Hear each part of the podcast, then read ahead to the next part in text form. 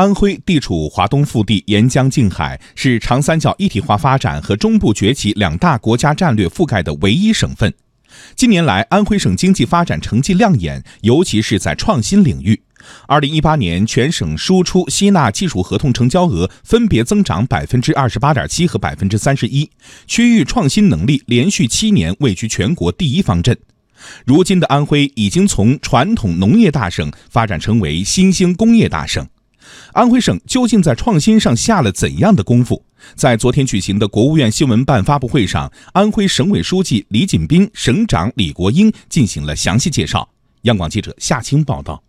这个是国内第一款呢，这个我们自己集那个研发、设计、封测和生产为一体的存储芯片项目。这个项目呢，在国际上有个标准。昨天的发布会实际上也是一个小型的创新成果展示会。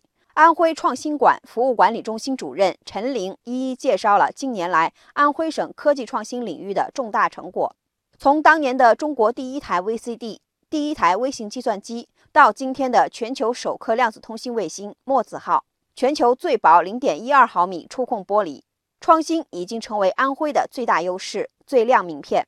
安徽省委书记李锦斌说：“要面向最前沿，推进关键领域自主创新，由跟跑并跑向并跑领跑迈进。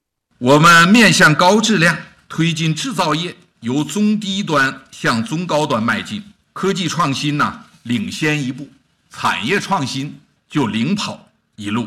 安徽规模以上的工业增加值的增速，现在已经是连续十二年走在了全国的前列。”从创新追赶到创新引领，安徽从传统农业大省发展成为如今的新兴工业大省。二零一八年，安徽省第一产业占比降至百分之八点八，工业占比达百分之三十八点九，智能家电、电子信息、新能源汽车、工业机器人、人工智能等新兴产业蓬勃发展。